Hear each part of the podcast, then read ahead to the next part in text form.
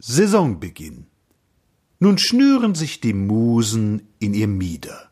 Auf neu gebügelt wird der Kintop-Bo. Sogar den alten Holzbock kitzelt's wieder. Rido, rido. Es tauchen auf die ältsten braven Possen. Vor jeder Bude gibt's ein Mordsgeschrei. Der Kritiker bei Ulstein, Scherl und Mossen spitzt Ohr und Blei. Elfulda und der Knabe Hasenschiller, sie schreiben monatlich ein neues Stück. Schon sitzen beide je in einer Villa. Ein Glück, ein Glück.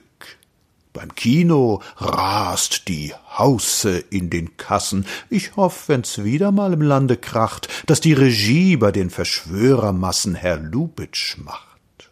Schon steht er inspizient an den Kulissen. Die Orska bibbert Gretchen, lasst mich sein. Die Rolle nimmt sich doch als fetten Bissen das Fräulein Pfein. Thalia tingelt froh in jeder Scheune. Ihr lieben Leute des Theaterbaus, Gemach, Gemach, und denkt stets dran, nach Neune ist alles aus.